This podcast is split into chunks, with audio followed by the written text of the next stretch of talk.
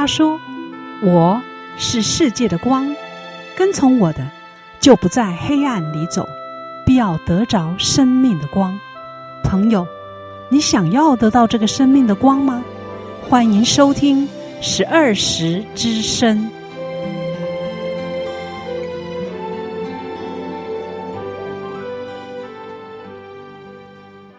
十二时之声的听众朋友，你好，很高兴我们又见面了。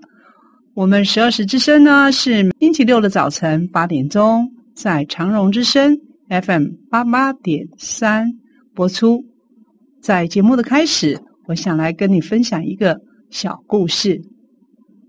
镇上啊，有一家旅店啊，来了一位神医哦。他啊，对于不快乐的人，他也不用把脉。他就可以开一种开心药，吃下去心情就会大好。镇长啊，听到了这位神医的事啊，就亲自啊来到旅店呢，求他给这一副药。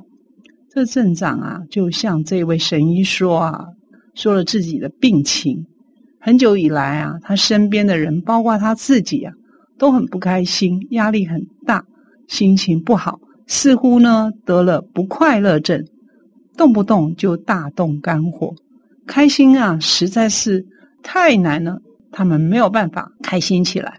这个神医说啊，我给你九粒药丸，你先去试三天，每一天早上一粒，晚上一粒，中午一粒。镇长啊，就果然回到家里，很认真的按时候呢就服下了这个药丸。三天之后，镇长啊，他感觉啊啊压在心里的乌云呢散去了。很久以来啊，他第一次终于开心的笑了。镇长呢，马上回到了旅店，就问这个神医啊：“这是什么灵丹妙药？怎么会这么样的神奇啊？”这个神医啊，就笑笑说：“我给你开的药其实很简单，就是早上一粒。”是感恩药。世上啊，几乎所有的不快乐，都是因为不感恩而引起的。一个不感恩的人，总是觉得别人亏欠了他；一个人如果感恩的话呢，总是觉得自己很幸运，心里就充满了欢喜。那镇长就说：“那中午的那一粒呢？”他说：“中午的这一粒呢，叫做感动药。世上啊。”几乎所有不开心的人，都是因为不容易感动。郁郁寡欢的人啊，就出在少了一份感动。一个不容易感动的人呢，总是觉得别人呢对不起他。一个容易感动的人，心中呢就充满了喜悦。镇长就问说：“那晚上那一粒呢？”啊，这神医就说是知足药。世上。几乎所有的不愉快都跟不知足有关。欲望是永无止境的，欲望太强了就很难知足。一个不知足的人总是会觉得欠缺、饥渴；一个不知足的人看哪儿、看谁都是不满。当一个具有知足心的人呢，心里就会常常的欢喜，总是觉得很满足。快乐呢，其实很简单，就是要感恩、感动、知足。感恩有多少，快乐就有多少；感动有多少，你的快乐就有多少；知足有多少，你的快乐就有多少。让我们做一个懂得凡事感恩的人，就会让我们每一天都很快乐。向曾经帮助过我们的人。说声谢谢吧。在《帖萨罗尼迦前书》五章十八节说：“凡事谢恩，因为这是神在基督耶稣里对你们的旨意。”这是我们今天的阳光小雨跟你分享。在《铁砂奴隶家前书》五章十八节：“凡事谢恩，因为这是神在基督耶稣里对你所定的旨意。”今天我们的节目呢，邀请了远自桃园来的吴善志先生来分享他得了摄护腺癌，得到神的医治的过程，他的感动，他的感恩，一切的见证，一切的心情，在今天的十二时之声跟你分享，敬请期待。再来啊，来欣赏诗歌。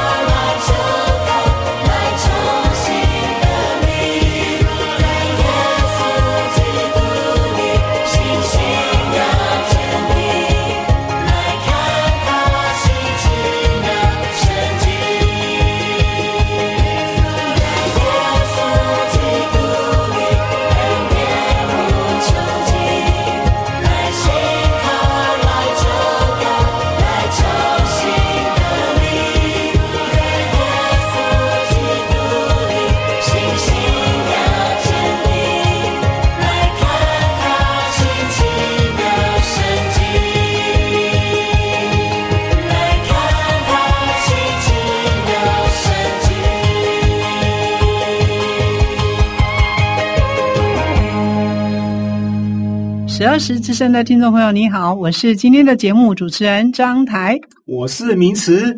今天呢，又继续邀请到呃陶宝绿还有吴善志来到我们十二时分享啊，他得了摄护腺癌啊，神一步一步的带领他，怎么样医治他啊？而且在这个过程中，他充满了感恩、感动，跟听众朋友来分享。善志你好，主持人好，大家好。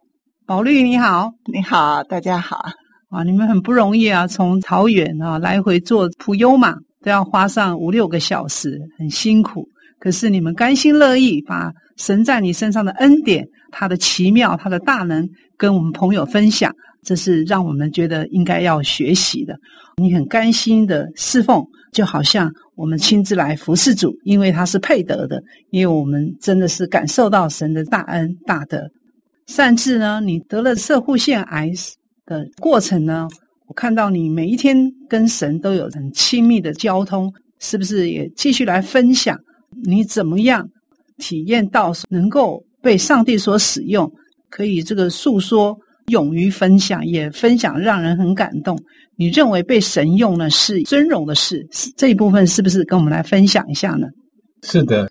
除了感受到神的恩典非常的奇妙、非常的丰富以外呢，我觉得啊，神真的是创造宇宙万物的神，他掌管一切，的的确确，觉得我们每天所面临到的某做的事情啊，都依神的旨意而行。我这次说提到摄护腺肥大的问题啊，在这一段休养的时间里面呢，不光是摄护腺肥大癌症处理的问题。这同时之间还发生了很多的事情。要成为上帝所用的器皿，是一项殊荣。在我的手术的休养的时间很长，休养的时间里面呢、我很清楚地感觉到、圣灵的感动啊，他在我身上啊所做的一些呃做工。在我们的合唱团里面，有一位基督徒的同学，他私下在这段期间里面，他知道我在休养，他就赖了一个信息给我。这个信息我看了以后非常感动。他这是有一位主内的弟兄刘一明医师啊，他的一个这个 YouTube 上面的一个资讯，呃，上面提到就是说，这个刘医师他小时候啊，因为父亲经商失败，所以他们就全家从高雄迁到阿根廷去发展。当时因为非常穷困潦倒，当然是有一餐没一餐，可以说非常辛苦啊，就被带到当地新成立的华人教会去。当时教会里面的弟兄姐妹经济情况啊。其实本身也好不到哪里去，但是他们都非常愿意伸出援手，所以在刘医师他小小的心灵里面呢，看了以后开始有转变。就他本来不喜欢念书，但他回家以后啊，就先读圣经，要一个多小时，因为他读了以后，他心就能安静下来，那就会让他产生求知欲，所以他的书啊越念越好。那么最后成为一位医生。接下来啊，方面除了济世救人之外，他还积极的想要，就是说。要传福音来报恩，他成立了一个五年级摇滚乐团，要做失落人群的桥梁，向人们传上帝的故事。他有两件事情啊，我觉得特别要借此啊，呃，大家一起来分享。就是有一次刘医师啊，在国税局登记的时候，那个承办人问他，成立乐团是要缴税的呢，你有收入可以缴吗？这种乐团哦，没有财团、名人、偶像。或者巨星的支持哦，那你自己在家里玩玩就好了啦。你是要来乱的是吗？你是周杰伦吗？你有周杰伦吗？刘医师说没有。那你有伍佰吗？没有。那你有谁呢？没想这刘医师居然问他说：“我有上帝啊，我可能活得比周杰伦还要久啊，我可能到的八十岁以后我还能弹呢，你信不信？”呃，他讲完这个话以后啊。这个旁边那些小姐、经办小姐全都围围过来跟他要名片。为什么？他觉得怎么会有这样一个人呢？这个人一定很有意思啊！没有想到这个乐团成立啊，已经走了六年了。他这个乐团呢，每出一张新的专辑，他例行都会报金曲奖。很可能啊，评审连听都不会听的啦。但是刘医师认为，他得不得奖不代表什么，是上帝有没有认可这件事情啊。才是最重要，所以他有一天啊，在上帝面前接受审判的时候，不是你出了多少专辑啊，有没有得到金曲奖，而是你祝福了多少人，曾经帮助和改变了多少生命。所以摆上自己成为上帝所用的器皿这项事情啊，是一个尊荣，必须要把握现在，赶快去做。因为看了这一段以后啊，令我非常的感动啊，我记得之前我提过。我为什么要把神在我身上的感动啊，不让他忘记啊？在我很鲜明的时候啊，我就用笔记把它记下来。那个就是我受这感动。我在想，有一天我告诉主啊，如果需要我到我要做见证的时候，我必须要有这些，这些就是我的见证，整体出来啊，就是资料，就是主的恩典，要跟大家分享的。神说啊，如果有人服侍我，我的父啊必尊重他。这个心愿是让我们很值得学习的，就像刘义明医师一样。我名词，你听了这个故事有什么看法？我们虽然没有认识在社会上很多的先进贤达，或者刚刚前面讲的伍佰呀，或者是其他的民歌星，但是我们有神，我们有后盾这个磐石，我们有神来支持我们，我们还怕什么呢？善智啊，他现在体验到神，经历到神，他就把神的恩典呢，呃，小的地方都记录得很清楚。希望有一天神会用他，这个心愿是让我们很值得学习。我们每个人都有自己的恩赐，不同的专长，神有一天就要用你来祝福别人、造福别人。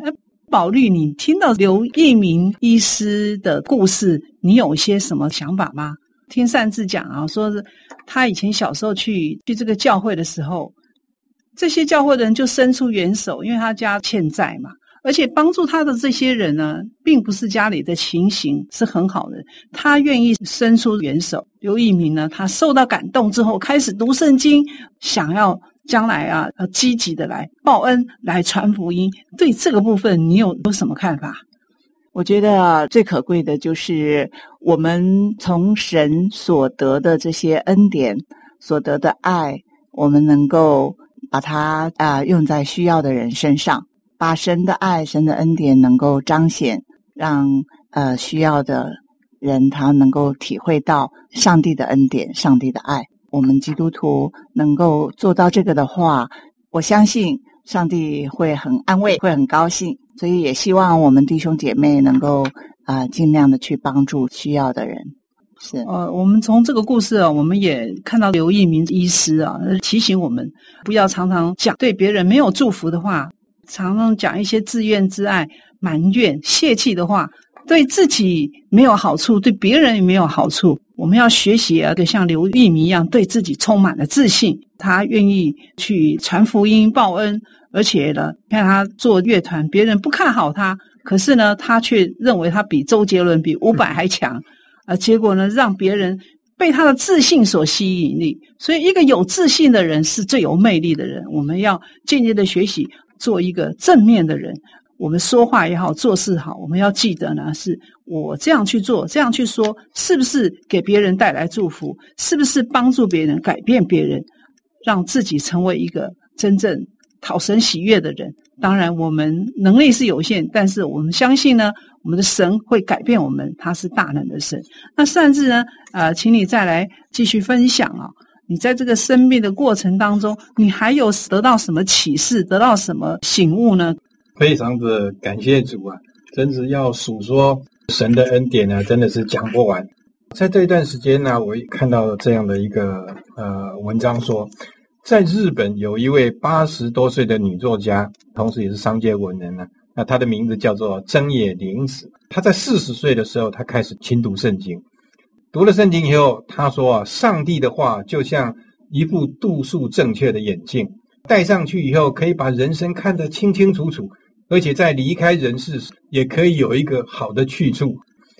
我非常认同她的想法，但是有一个问题，我一直无法解决，而是没有办法静下心来啊。对，就是阅读圣经啊，那恭敬的来领受神的话。我想第一个是没有完整的概念跟系统啊，我我自己归纳的原因啊，总是觉得好像飘来飘去的，忽东忽西的。第二个啊，其实我想这个可能也是最主要，就是我自己的信心呢不足，认为圣经上面所说的都是神话，很难让我完全的信服啊，所以我就读不下去。但是我非常的感谢主啊。在这个问题上啊，能够顺利的帮我解决，主啊的大能永远都是非常的奇妙的。就在我这复原这段时间里面呢，因为很长嘛，那大概有一个半月的时间，我都是没有出门的，都大部分躺在床上。在床上的时候，除了看书以外啊，就没有办法做其他事情。就在这个时候啊，我的女儿啊，她在新竹，她要寄给我一个很厚重的包裹，这个打开了一看呢。里面一共是什么？十本的圣经故事网啊，那还有一本这个圣经知识的图解小百科。这个圣经故事网啊，就是一个漫画哈，它是图文并茂的来诉说圣经故事。那它主要借着这种方式来培养阅读圣经的兴趣啊，认识啊上帝对世人的爱。特别是它在每一集的开始啊，都会有一页人物的介绍的版面啊，那说得很清楚，所以让我在看的时候啊。到后面我对不起来的时候，我赶快又翻到前面啊，来看他的这个人物介绍啊，彼此之间的这个关系、啊，来讲很有系统，那也很有概念的，继续读下去。阅读圣经的时候，也会产生很多的其他一些问题。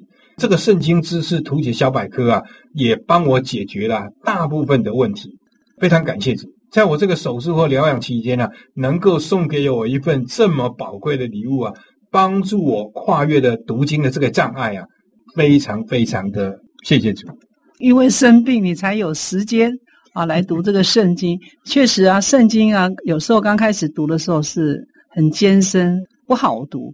所以借着你孩子送你的这个圣经小百科，由浅入深，可以更读圣经。我觉得这也是不失一个好的方法。如果听众朋友会觉得圣经好像有点太深的话，也不妨就去去找一些图解圣经啦，或者儿童本啦，或者是或者更平易近人的圣经故事，先了解这个故事的大纲，然后慢慢去啊去这个读圣经，也是一个好的方法。名词呢？你觉得这个圣经如果难读的话，你是怎么去克服这个障碍？我刚开始读圣经的时候，真的不了解，一知半解，对圣经中所讲的一些概念或一些神的启示哦，讲实在，真的是很不容易了解。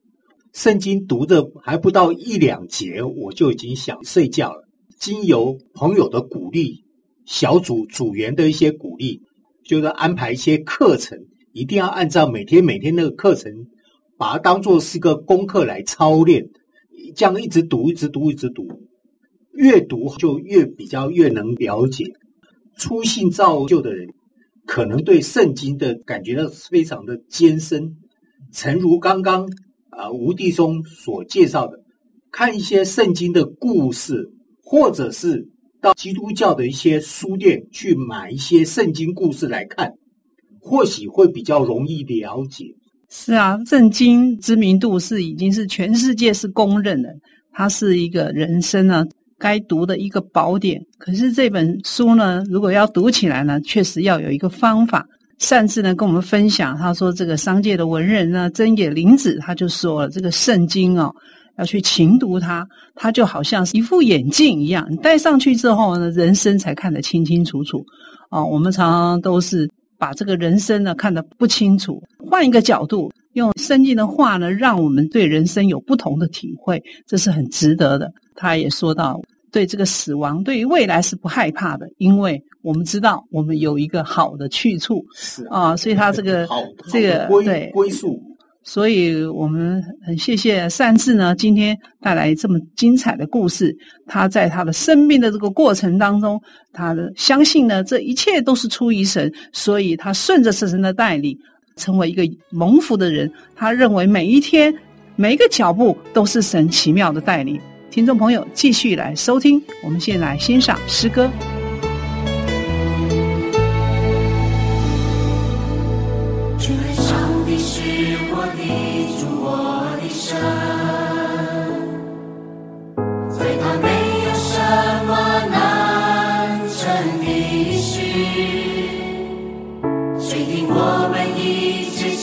求，保守我们所有思想，加添我们力量和我们的盼望。心事上帝是我的主，我的神。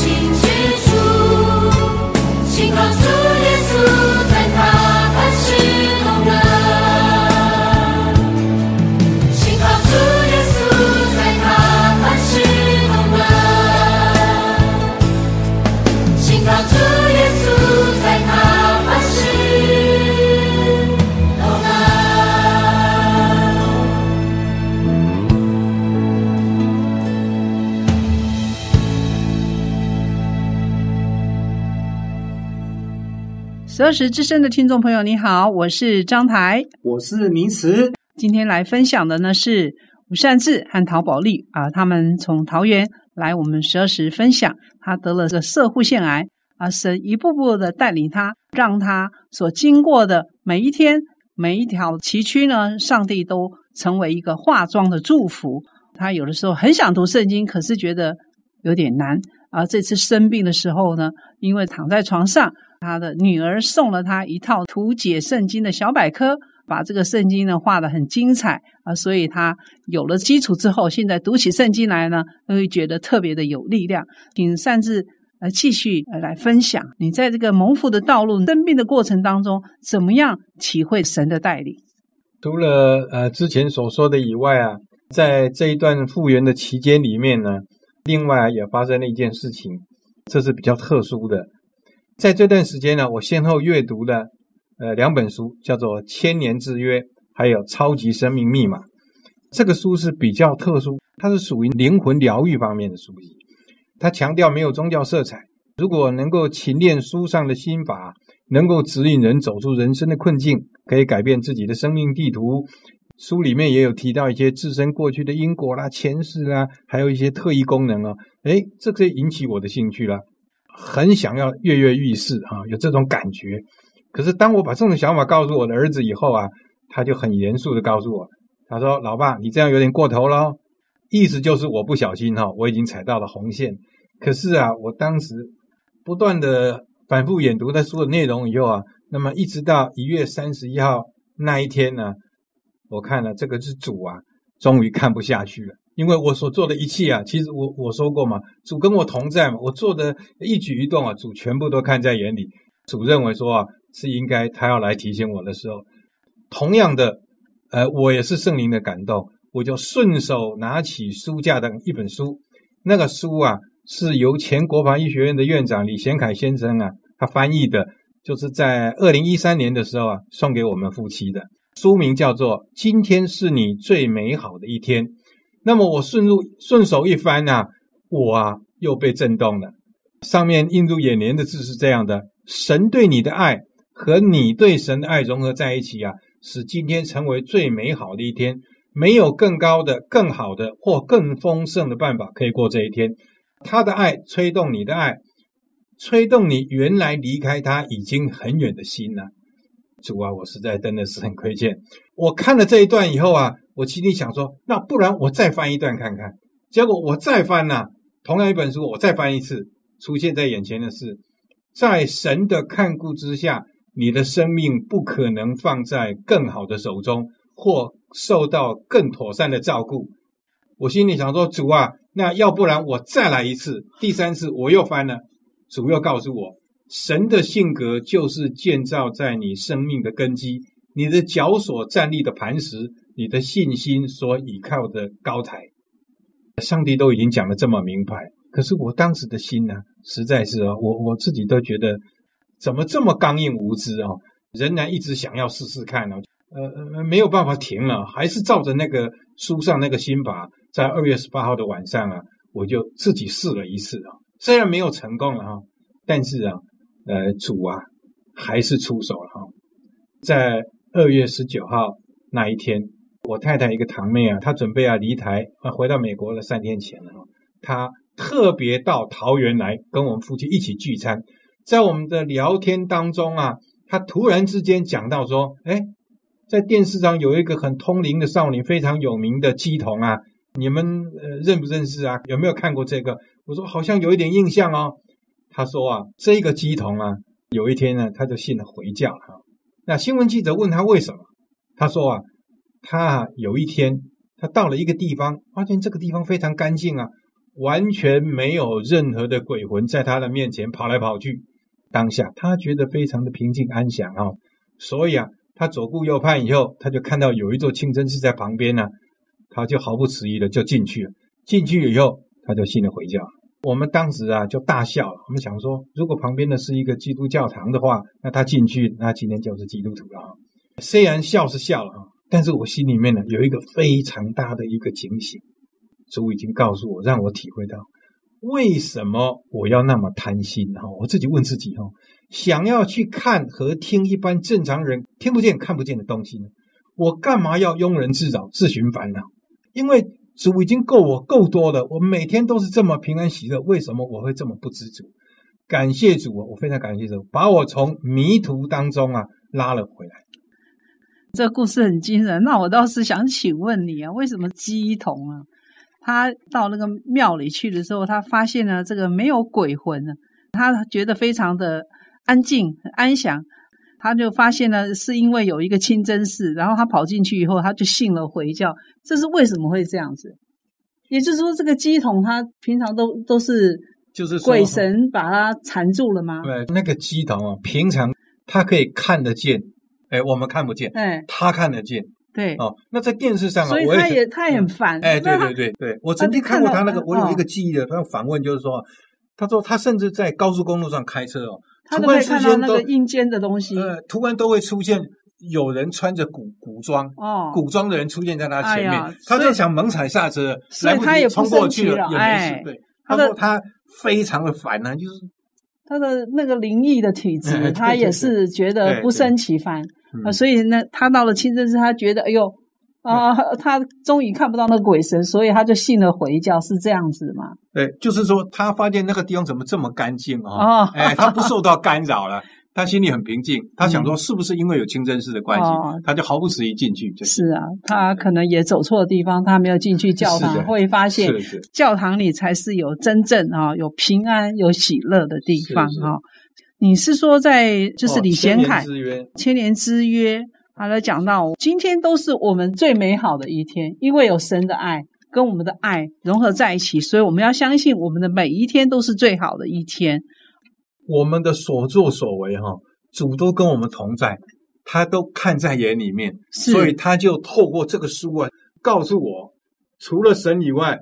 我的生命啊，不可能放在更好的手中，受到更妥善的照顾。这讲得更明白不过了。我想请问一下呢，宝律啊，你认为但是这一次的生病呢，啊，是不是印证了神所说的话？在神的看顾下，他的生命不可能放在更好的手中。他这样生病，你认为是不是上帝最好的安排、最好的照顾？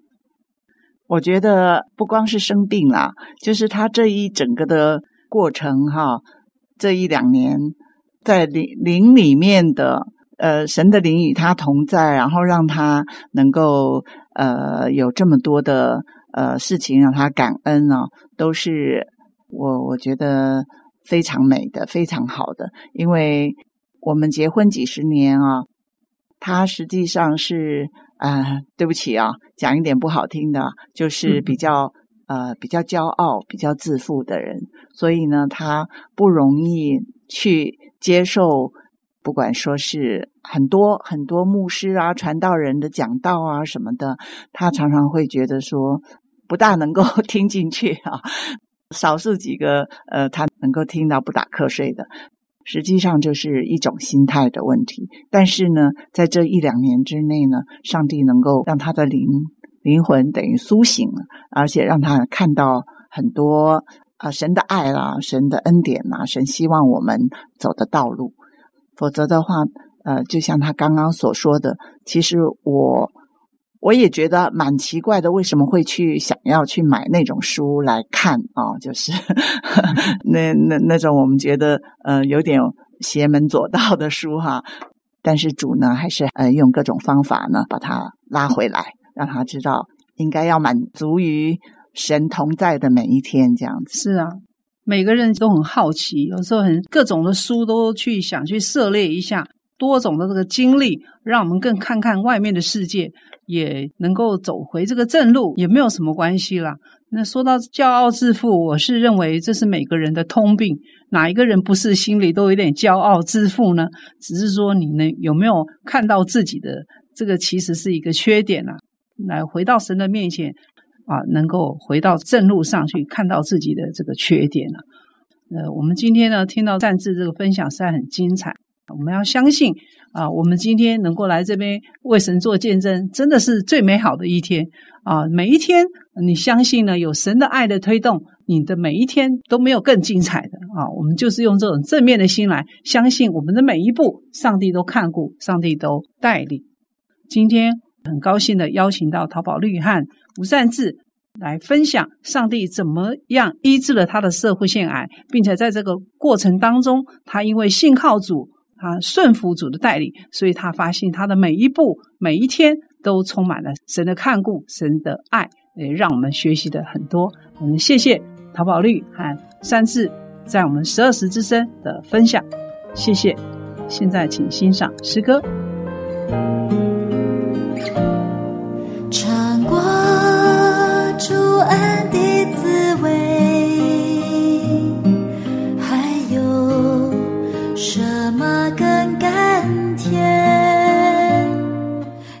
一生最大的祝福，就是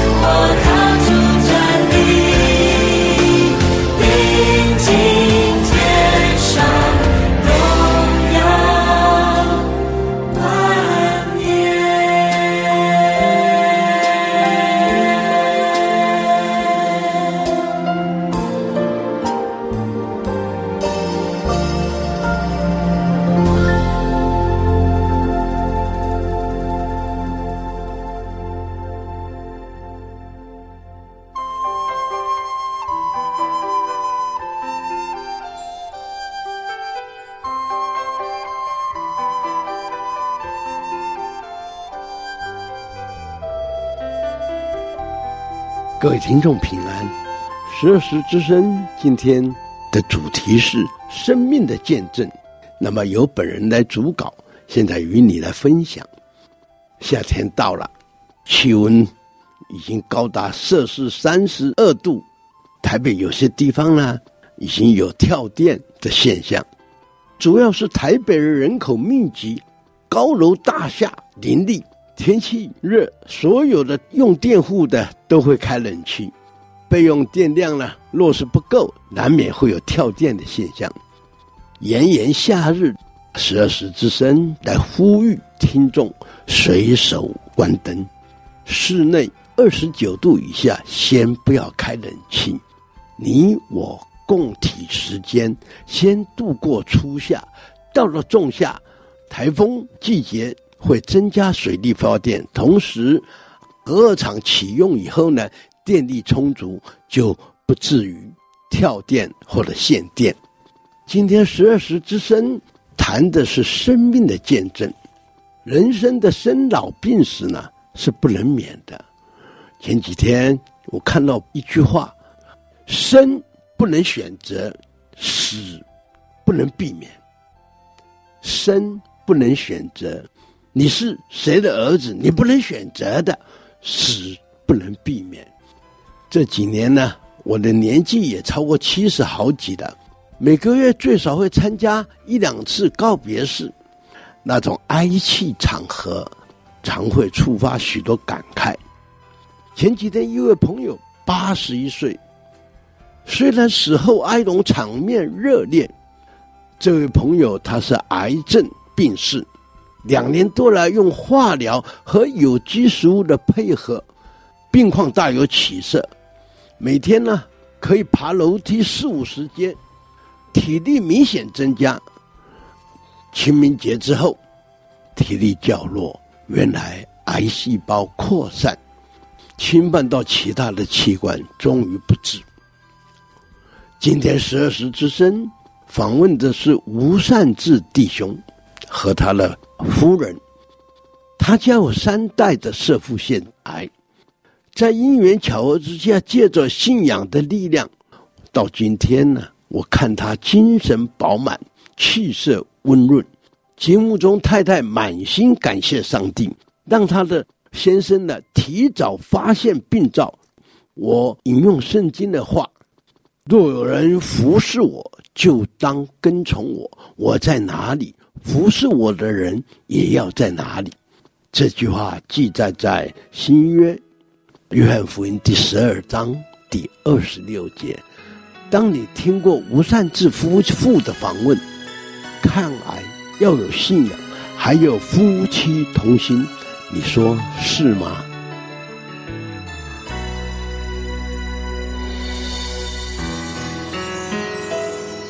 在旷野开道路，在沙漠开江河，在旷野开道路，在沙漠开江河，人不能够在身凡事都能。人在身，凡事都能。信靠耶稣，平安喜乐。信靠耶稣的应许，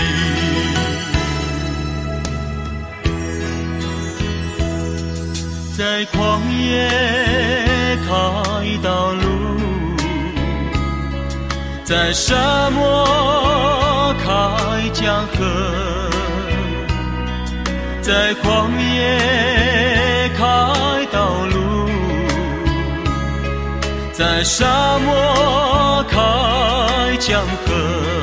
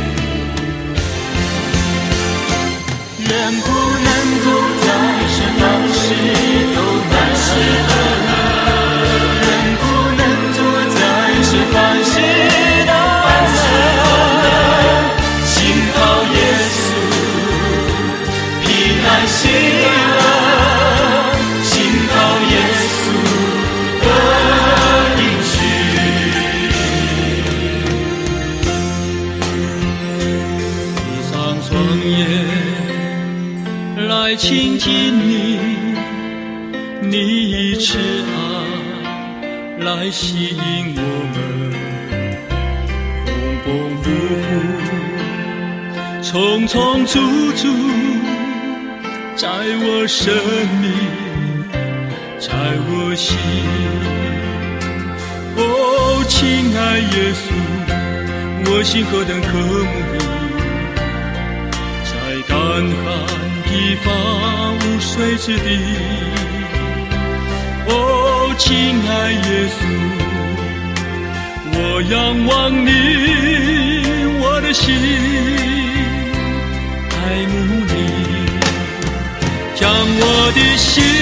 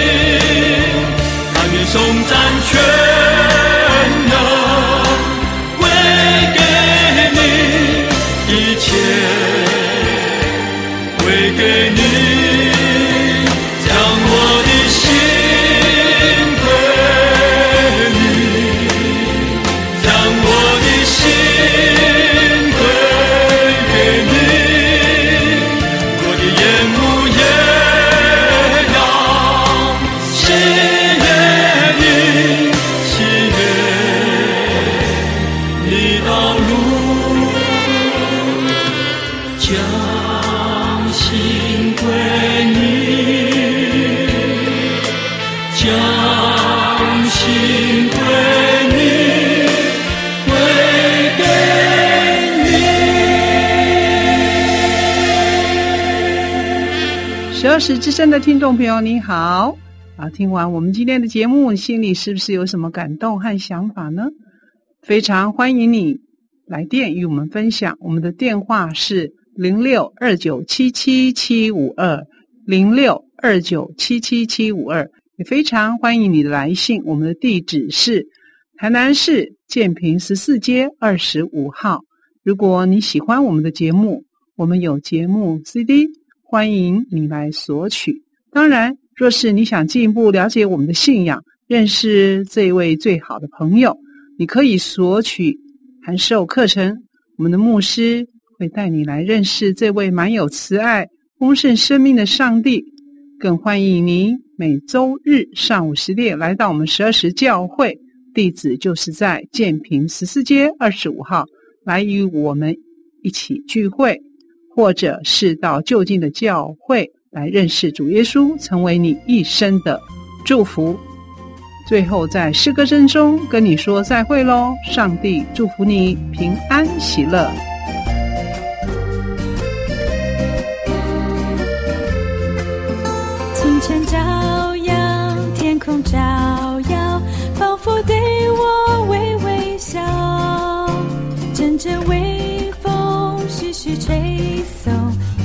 自在，白云飘，鸟语花香，绿草如茵，青春时光多美好。心情欢畅，尽情欢笑，烦恼全都不见了。在基督里享受主爱，自由奔放了开怀。上没有任何事物能隔绝神的爱，在基督里享受主爱，自由奔放了开怀。我要赞美，我要歌颂，造物主的奇妙爱。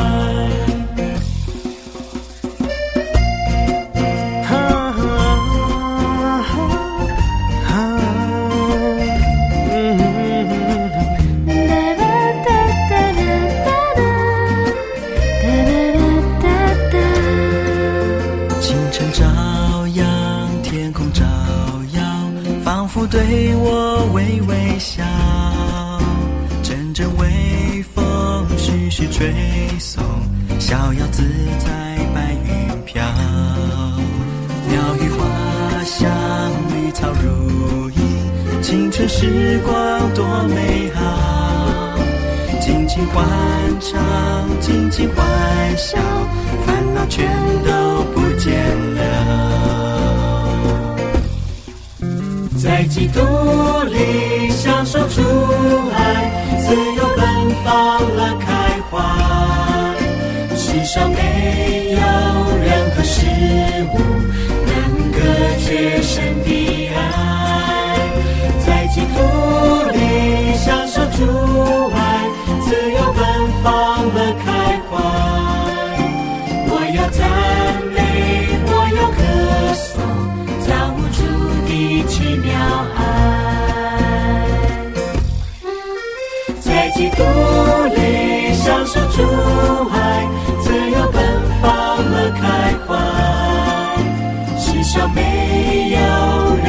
事物能隔绝神的爱。